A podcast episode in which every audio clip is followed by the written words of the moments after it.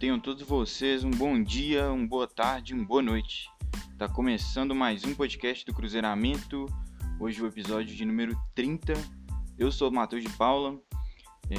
Estou é, aqui para o trigésimo episódio desse podcast que começou sem pretensão, sem rumo, sem objetivo, mas estou aqui pela trigésima vez falando aqui com esse microfone. É, hoje não vou falar de jogo, até porque a gente vai ficar um tempo sem entrar em campo, como eu comentei no último episódio. É, eu estou aqui para falar um pouco sobre as minhas primeiras impressões sobre o novo estatuto que vai ser votado dia 19 de dezembro. É um estatuto que tá, foi redigido é, por um grupo de pessoas que dizem ter como objetivo melhorar o Cruzeiro como estrutura. É, o Cruzeiro que há algum tempo já vem sofrendo de dentro para fora muitos problemas políticos e eu não e não é desde a gestão passada, infelizmente já a gente já vem com muito problema interno desde a época de Zezé Perrella. É, a transição de Zezé Perrella para o Gilvan já não foi muito fácil. O Gilvan que fez tudo que todos vocês já sabem, todos os gastos, todas as dívidas, é, e para tapar a tampa do caixão, a gestão bizarra, é, a gestão sem escrúpulos, sem ética nenhuma do, do senhor Wagner Pires, do senhor Itai Machado, de tu, todos os outros da família União, que já é de conhecimento do torcedor.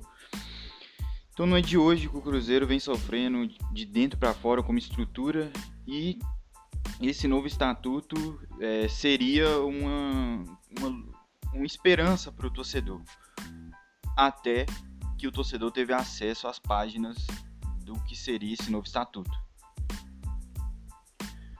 É, a questão do estatuto tem sim alguns trechos interessantes, alguns trechos que que me agradaram. Eu não vou dizer aqui que as 58 páginas são descartáveis, eu achei alguns trechos interessantes, mas eu vou comentar deles talvez mais para frente, eu vou pontuar eles mais para frente.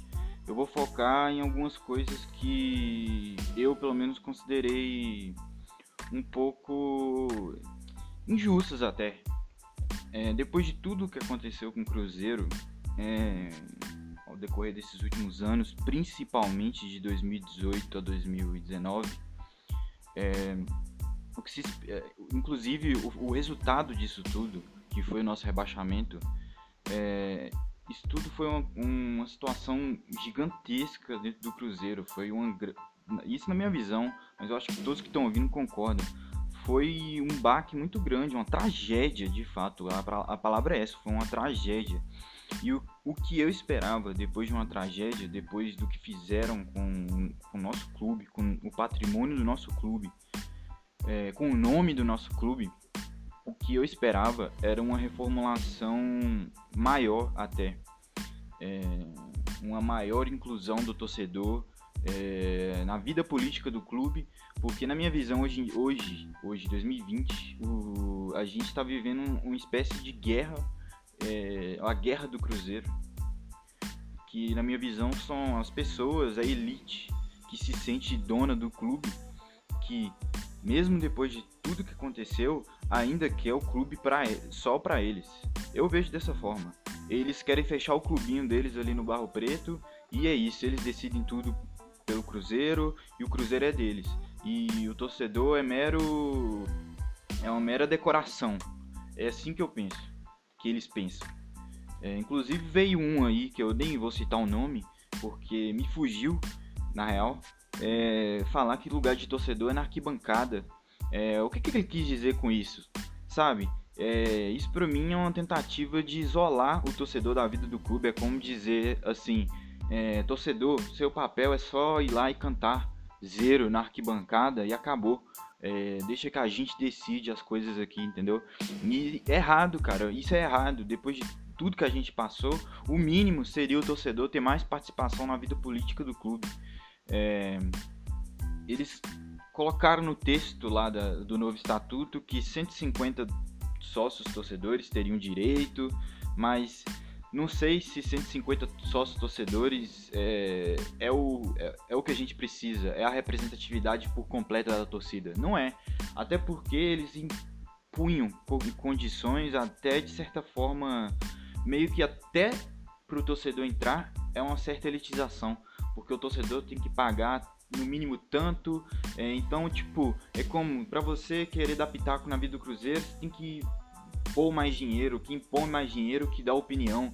E é bem a visão que eu penso que muitos ali têm mesmo. E é errado, cara. É, a, a questão da guerra que eu queria dizer é a guerra dessa galera com o povão. Com o povão que torce pro Cruzeiro, que é muita gente. E é a maioria. E é muito a maioria.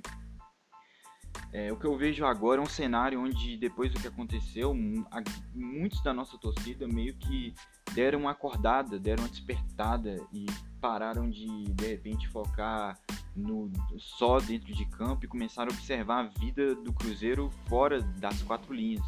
Isso é ótimo, é ótimo que o torcedor tenha esse engajamento.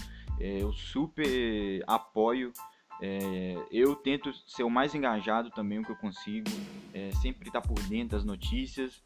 É, e esse torcedor é, quer o melhor para o clube. É, esse torcedor, esse povão que eu estou dizendo, ele quer o melhor para o clube e ele quer ajudar o clube. E ele está se deparando com um grupo de conselheiros que não querem repartir o poder. Eles querem o, é, é isso, eles querem o Cruzeiro para eles, cara. É tipo, eu tô tentando aqui até falar de maneira mais ponderada, mas resumindo é isso, eles querem o Cruzeiro só para eles. E o Cruzeiro não é deles. O Cruzeiro pode ter nascido lá em 1921 é, com imigrantes e tal, mas muito tempo se passou e muita gente foi agregada a essa instituição. E eu acho que essa galera que tá com o Cruzeiro sempre, essa galera tem que ter mais voz sim. O lugar de torcedor não é só na arquibancada, o lugar de torcedor é na vida do clube.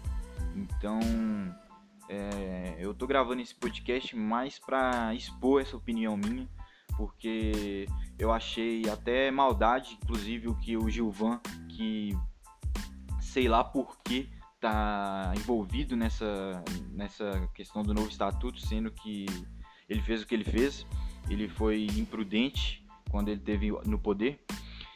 É, ele até de certa forma meio que usou um tom de deboche ao falar que sobre essa inclusão do torcedor, quis dizer que o torcedor é, é, é, muito passional e é mesmo, mas ele quis dizer que o torcedor não tem capacidade de tomar decisões mais sérias e que eles que têm, ele, o senhor Gilvan que apoiou Itaí, que apoiou Wagner, Muita gente esquece, mas ele apoiou, é porque o Itaí e o Wagner romperam com ele dias após ganhar a eleição.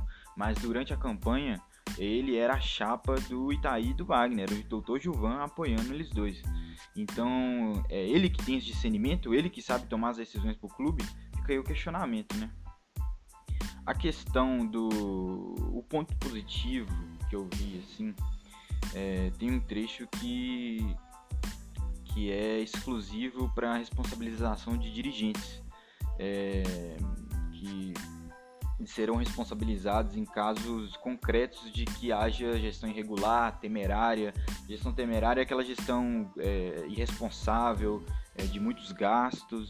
É, agora a, o novo estatuto prevê também que é, o Cruzeiro não poderá celebrar contrato com empresas de qual o dirigente, seu cônjuge ou companheiro ou parente em linha reta, colateral, por afinidade, até o terceiro grau sejam sócios.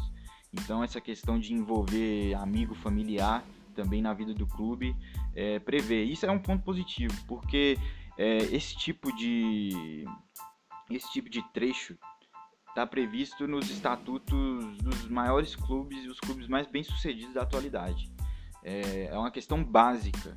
É, você tem que ter isso previsto no seu estatuto, é, a previsão de gestões temerárias, para ninguém ter o direito de. O direito não, mas para que ninguém tenha audácia de chegar ao poder do Cruzeiro e faça o que fizeram aí os últimos, né? Tiveram o poder na mão.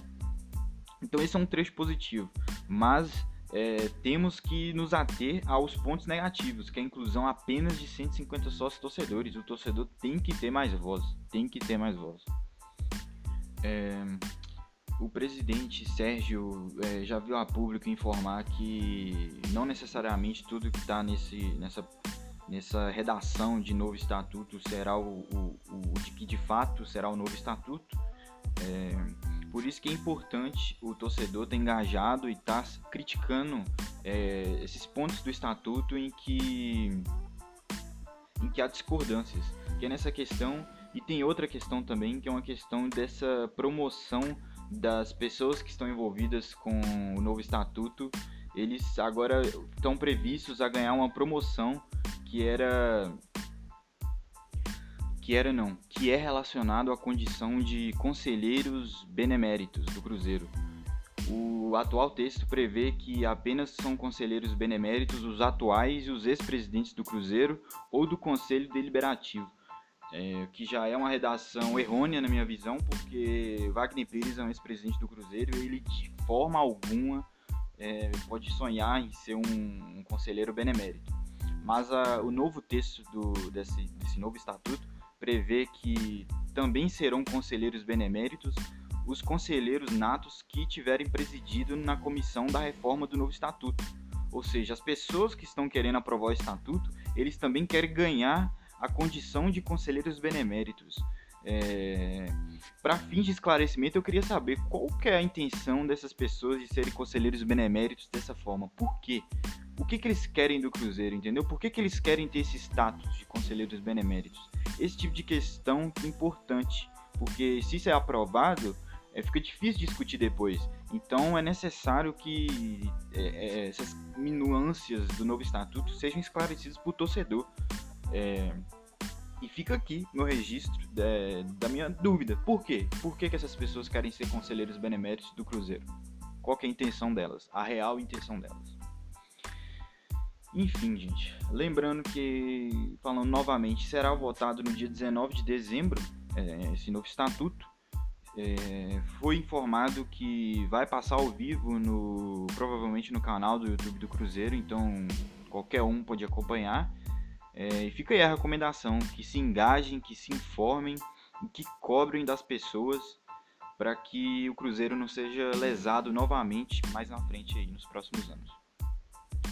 Eu vou ficando por aqui então. Esse foi um episódio só para trazer alguns, alguns comentários que eu percebi desse novo estatuto, algumas, alguns detalhes que eu percebi que eu gostaria de expor aqui no podcast.